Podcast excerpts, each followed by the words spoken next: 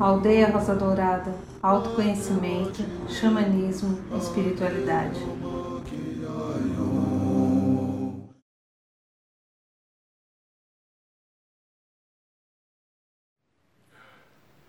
Olá, minha amiga, minha amigo, esse aqui é o canal da Aldeia Rosa Dourada. Quem fala aqui é Irineu de Liberale, terapeuta transpessoal com formação em psicologia, psicodrama, PNL, constelação familiar e algumas outras coisas, e também eu sou xamã. Eu vou contar um pouco hoje como é que o xamanismo entrou na minha vida. Esse cachimbo é o instrumento mais sagrado de um xamã.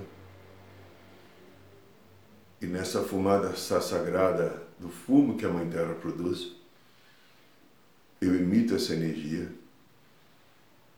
com a intenção porque o principal atributo do xamã é a intenção, que ele harmonize a tua vida, o teu coração, todos os teus chakras e traga para você a consciência de um bem, o bem que você é, por ser quem você é, uma luz divina do grande espírito. No xamanismo nós usamos muito cachimbo, nós não tragamos, nós só fazemos esse movimento. E esse movimento, que é a pitada, essas baforadas, elas são profundamente curativas. Ele serve para momentos de meditação, momentos de cura e também de profunda de limpeza, porque esse cachimbo é como se fosse uma defumação. Mas eu vou deixar o cachimbo aqui do lado agora, porque nós vamos falar uma história interessante. Né? Para mim é profundamente interessante, porque são coisas muito marcantes. É, há um historiador francês, o Mircea Eliade, ele diz que o xamanismo é uma prática encontrada no mundo inteiro, né? É, na Ásia, nas Américas, na África, no Pacífico, o xamã vem lá da planícia da Sibéria, na, na língua Tung que existe lá, na península de Altai. Bom, então ele é muito difundida hoje entre vários seres de qualquer profissão, né? Não, para você praticar o xamanismo e se tornar um xamã, você precisa ter um interesse e sentir um chamado aqui no coração. E é, no Havaí também, né, os capuas também praticam um grande xamanismo. Então, a gente afirma aqui na Aldeia Dourada, o xamanismo não é uma religião mas é um ato de se religar ou religar-se à natureza, à nossa espiritualidade e viver experiências imagináveis, inimagináveis entre segunda, terceira, quarta ou mais dimensões do universo. Por que, que eu falo segunda dimensão? Pelo simples fato. Quando nós fazemos uma viagem xamânica, normalmente numa roda de cura ou algum tratamento, Olha, aqui tem duas pedras, dois cristalzinhos, né? Ah, dá para perceber, né? Tá, uma branca e uma marrom. Quando uma batida de um tambor, ou chacoalho da maraca, e às vezes uma flauta, você, numa viagem xamânica, você entra dentro de uma pedra, buscando uma cura, energia. E interessante, a pedra fala conosco às vezes. Comigo já falou, com tantas pessoas da aldeia já falou. Então, você entra em contato com a segunda dimensão também. Terceira dimensão é essa que eu vivo, e quarta dimensão é o chamado plano espiritual. Está em quarta dimensão. Mas, às vezes, o xamanismo leva a alguns estados de transcendência, quando, por exemplo, nós estamos no ritual sagrado de cura e libertação da ayahuasca. Aí a gente entra em dimensões que a gente nem sabe quando a gente sai através de uma viagem xamânica facilitada por essa planta fantástica de poder, nós saímos aqui da dimensão humana e vamos para algum lugar do universo que nós não entendemos exatamente, mas que foge do planeta Terra, foge do sistema solar. É impressionante as viagens e os relatos que a gente tem meus e tantas outras pessoas, muito mais dos outros, né? Porque Eu pratico há 19 anos, eu consagro ayahuasca, então eu participei acima de 200 rituais, não sei quantos, já não perdi a conta. E, então é uma história que cada um que vive, né? Às vezes a gente tem rituais até com 70 pessoas. Então são relatos incríveis. Muito bem. É... Há muitas práticas do xamanismo pelo planeta. Eu trabalho com o xamanismo do povo vermelho, nós aqui da Aldeia Dourado. Mas tem o, o xamanismo lá do Havaí, a Capua, tem o xamanismo cigano, o povo cigano também tem. Tem o xamanismo russo lá na Península de Altai, que é muito forte e poderoso. Tem também o xamanismo tibetano, os, tibetanos têm xamanismo. Tem xamanismo africano. Tem xamanismo dos aborígenes lá na Austrália. Então, ele é uma prática muito difundida é, na humanidade hoje. E ele, quando uma pessoa recebe o chamado para ser xamã, é porque tem alguma coisa especial que ele tem que refletir sobre a sua vida, o seu momento de evolução, crescimento, uma cura emocional e espiritual importante. E o xamanismo nos leva sempre a estados alterados de consciência. Ah, estados alterados de consciência. Aqui tem o meu querido cajado que eu ganhei do pajé Soiré, da tribo dos Cariri Chocós, um instrumento muito importante. Na prática do xamanismo, nós usamos também penas, né? eu esqueci de pegar pena, mas a gente usa pena Cada, nos cursos a gente aprende o significado. A querida Sagrada Maraca, o importantíssimo tambor.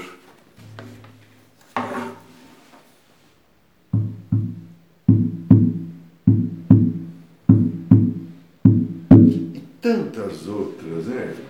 Colares, patuás. Os colares são instrumentos de proteção.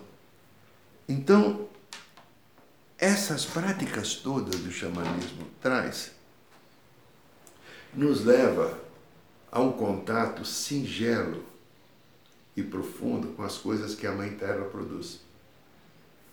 Tudo elemento.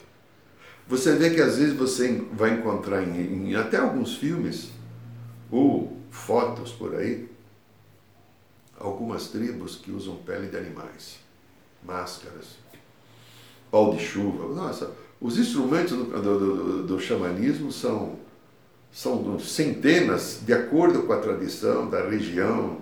Cada povo tem a sua. Mas o importante é, tudo é um processo magístico que nos leva a estados alterados de consciência. E esses estados alterados de consciência têm uma coisa muito interessante a cada um de nós: nos ajudar através do coração nós encontrarmos a nossa essência. O xamanismo, quem o pratica com integridade e responsabilidade, leva a sério, a responsabilidade é levar a sério aquilo que a gente aprende no xamanismo. Você vai, inevitavelmente, você vai é, aprender a entrar no seu coração. Aqui na Aldeia Rosa Dourada, já há 18 anos, nós fazemos cursos de xamã. Já formamos acima de 600 xamãs aqui nos cursos que nós fazemos, entende? E todas as respostas que a gente tem são de muita gratidão a quem realiza o curso, porque é um caminho de cura. Há um chamado espiritual, você aceita esse chamado e você entra numa nova realidade você começa a mudar muito o teu comportamento. Muitas coisas que você valorizava não tem tanto valor. Muitas das pessoas que vão praticar, viver nossos cursos, normalmente, naturalmente, param de comer carne ou ingerir uma quantidade grande de bebida alcoólica ou não usam mais bebida alcoólica. E não que nós fazemos, não falamos nada. O próprio estado de consciência que a pessoa atinge vai entendendo que há uma necessidade de mudar E até aquilo que entra no meu organismo eu preciso ter responsabilidade sobre ele. Mas no xamanismo, então, se trabalha com rios, banhos de rios, de cachoeiras, de mares, né? Na floresta sagrada, numa viagem xamânica, quando você sai do seu corpo e vai viver uma história com uma árvore, com um lago, com uma cachoeira. Nossa, é uma coisa incrivelmente bela, curativa, que traz paz e harmonia. E o trabalho, então, com os queridos animais de poder é uma coisa encantadora entrar com o animal. Vamos supor você está viajando com um urso, você está viajando com uma águia, você está de repente com a energia do coelho, né? Cada, cada animal tem um simbolismo, né? Por exemplo, o urso que eu falei, ele vai ajudar nas curas emocionais, a águia é guardiã da espiritualidade e o coelho trabalha os medos. Eu poderia falar aqui dos 40 animais aqui, cada um tem um simbolismo e quando eles aparecem na nossa vida, eles vêm com um propósito bastante definido. Mas além dos animais de poder também, a tribo, a gente vai muito nas viagens chamando para a tribo dançar, porque nós que estamos nesse caminho, certamente numa vida passada a gente já foi do povo vermelho. Né? Então a gente está rememorando os parentes de outra época que vêm até nós, ou que nós vamos até ele, ou que nós nos encontramos, para fazer um congraçamento visando entendimento, crescimento equilíbrio e cura. Além disso, o xamanismo nos leva muito a contato com seres cósmicos, seres das naves, os populares irmãos extraterrenos. Então, há uma festa, há uma grande oportunidade de desenvolvimento e de aprendizagem. Mas eu quero contar agora, o intuito desse vídeo, é como tudo começou. No final do ano 2000, eu, naquele tempo que era só psicólogo clínico, e tinha feito, alguns anos antes, o curso de regressão de memória no INTVP, aqui em São Paulo, com a doutora, Maju, doutora Maria, Maria Júlia Pietro Pérez, que era o presidente do Instituto, hoje parece que são seus filhos que estão no comando. Eu estava atendendo um homem, um executivo, que trabalhava já naquele tempo com informática. E ele me procurou por algumas questões, então concluímos que precisaria se fazer uma regressão. Tentei fazer numa semana uma regressão, ele dormiu no relaxamento, ele dormiu profundamente. Na outra semana marquei outra regressão, aí eu pedi para ele não dormir, então ele ficou de olho aberto. Não conseguiu. Aí virou um desafio para mim. Ah, você vai ver comigo, né? Marcamos uma terceira sessão. Eu lembro que até a segunda sessão eu não cobrei nada. Não, usou espaço, mas paciência. Terceira sessão aí, eu arrumei uma musiquinha de reiki, bem daquelas que te leva para estados de transcendência. Acendi uns incensos ali bem gostosos, bem perfumados. Coloquei ele na máquina e comecei a aplicar reiki aqui no coração e aqui nessa região, enquanto eu ia induzindo o relaxamento. Eu estava fazendo isso já uns 15 minutos, eu estava aqui entre a panturrilha e o joelho, relaxe, respire fundo, vai relaxando o pé, o dedão, o calcanhar, vai seguindo uma sequência. Quando de repente eu levo um susto, eu estou com a mão assim na cabeça e na, na, aqui no coração da pessoa, eu vejo um índio aparecer. Eu estou vendo como eu estou me vendo aqui no vídeo. Né? Eu não sou clarividente, mas naquele momento eu era clarividente.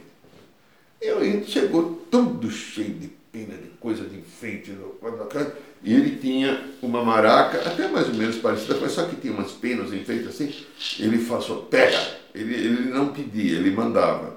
E não era aquela coisa grosseira, mas era algo de autoridade espiritual. Eu peguei. Se você olhasse na minha mão, você ia ver isso aqui. Mas eu estava olhando na minha mão, estava vendo isso aqui. Aí esse ser que eu não sei quem é, não deixou telefone, e-mail, WhatsApp, nada, né? Apareceu só essa vez e ele falava assim, chacoalha. Continuei com a mão do coração e eu pensava assim comigo, meu Deus do céu, se esse homem abre o olho, o que, que ele vai pensar de mim? No final, eu sou psicólogo clínico. Chacoalha. Eu comecei, que era uma chacoalha, um chacoalho, só eu estava vendo, e se ele abrisse o olho, ele ia fazendo isso em cima de mim. né? Bom, e eu comecei a chacoalhar, e o índio, com mais força. Aí falava, seja o que Deus quiser. Aí comecei assim, a hora que eu comecei a fazer assim, com bastante força, a máquina estava encostada numa parede. Veio um verdadeiro cinemascope de cores, uma imagem de uma floresta, abriu na parede inteira. Era uma coisa assim. Quem é mais antigo lembra do cinerama que tinha ali São João, com aquela tela assim, né? Que era como, ou esses esses filmes que você usa os óculos de 3D, 4D, que as coisas era aquilo ali. Eu falei, meu Deus, o que é isso, né? Nunca tinha acontecido esse fenômeno dessa maneira. Muitas percepções a vida inteira tive desde jovem, mas daquele jeito como estava acontecendo, um homem aqui do meu lado, vestido de índio, e uma floresta vindo em minha direção, com aquela clareza, nunca tinha vindo acontecido. O que, que é isso? Aí ele, o índio fala, xamanismo. Eu falei, vai estudar. E sumiu. Já fazia, vamos fazer 20 anos daqui a pouco. Não sei quem é, como eu falei, não deixou nome, telefone. Aquilo ali me tocou profundamente consegui terminar o trabalho com aquela pessoa. Quando cheguei à noite, em casa, era o meu primeiro computador, 2000, né? eu tinha desde 79 o computador, estava aprendendo a mexer, era né? Windows 3 ainda, lembra, né? 28 mega, né? 28, acho que kbytes, sei lá, era fraquíssimo, né? É, é discagem ainda, se discar ficava, né? Consegui achar no site e vi o Instituto KVT aqui de Piranga, procurei, me inscrevi e fiz o curso. Foi muito interessante, principalmente o dia que eu recebi o meu cachimbo na iniciação, fortes emoções, algumas viagens interessantes. Em 2002, eu não havia terminado o curso ainda, porque eu comecei, é, eu não havia terminado o curso, e eu estava um dia no sábado em casa, eu morava numa casa e o meu consultório era na casa ao lado, eram casos vizinhos. A minha filha Mariana estava comigo. Ela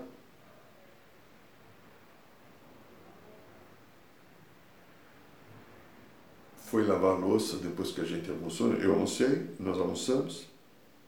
E ela foi lavar a louça. E eu falei, filha, eu eu senti uma necessidade enorme de ir lá no consultório. Não sei porquê, cheguei lá, precisei pegar o cachimbo, como acendi o cachimbo e comecei a apitar. Eu não entendi porquê, ela já chegou, dois minutos ela chegou, deitou aqui do meu lado, ela ficava às vezes deitada perto do meu pé. E de repente algo fez assim comigo. Vum! Algo me levou para o centro da terra. Eu estava lá numa caverna, mas uma caverna enorme, clareada, toda dourada, cor de ouro, bonito. Tinha um índio com a pena na cabeça, o cocar dele era todo de pena branca, aquilo não era pena, era luz. Ia quase dois metros depois pelo chão. E tinha um outro índio e um outro ser espiritual, que é alguém das minhas relações, querido irmã Júlia. E de repente, no meio deles lá, Aí eles pegaram um cocarzinho bonitinho, nossa, joinha, eu não consegui ainda ter, ter um cocar daquele, né? Puseram na minha cabeça e eu entendi que eles estavam fazendo uma iniciação espiritual comigo. Aquilo me emocionou, comecei a chorar e eu falava, mas vocês estão me dando uma hierarquia, um poder, eu não entendo nada de xamanismo, o que, que é isso? Aí esse ser, é, de penas todas brancas iluminadas, que durante muito tempo eu pensei que era o Pena Branca, depois de muitos anos, quase 10 anos depois que eu fiquei sabendo que era o mestre Hayawata. Hayawata né? O é uma das vidas do mestre Ramatiz, eu não sabia. Ele falou assim: é verdade, perante os índios você não sabe nada, mas perante o homem branco você vai ser o mestre. Vai e ensina. Eu já realizei 46 cursos de xamanismo, já formei mais ou menos acima de 600 xamãs. Estamos fazendo o curso agora só uma vez por ano no carnaval. Houve momentos que a gente fazia 5, 6 cursos por ano, mas é muito cansativo. E como nós temos também outras coisas e outras práticas, fazemos radiestesia radiônica rica, a gente tem também outras atividades, né? Então, fiz uma combinação com o pessoal do andar de cima, essa espiritualidade bendita, e nós realizamos apenas, um curso, sempre no carnaval, aqueles quatro dias de carnaval. Nós iríamos realizar um curso agora, o mês que vem, mas devido à pandemia, aproveitar um feriado prorrogado, que a gente precisa de quatro dias. Né? Então, foi dessa maneira que o xamanismo entrou na minha vida. E ele entrou na minha vida, ele colocou minha vida de ponta cabeça no bom sentido.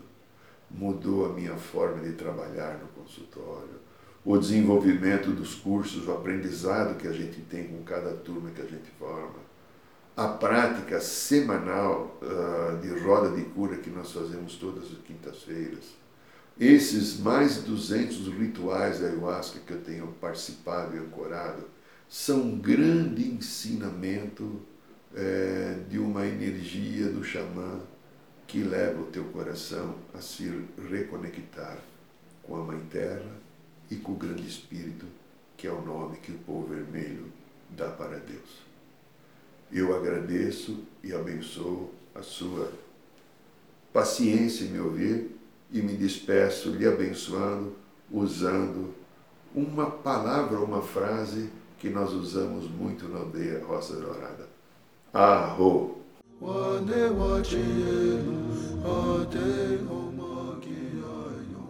Saiba mais sobre os nossos rituais de ayahuasca, cursos de xamanismo e rodas de cura. Acesse o site www.aldeiarosadourada.org.br.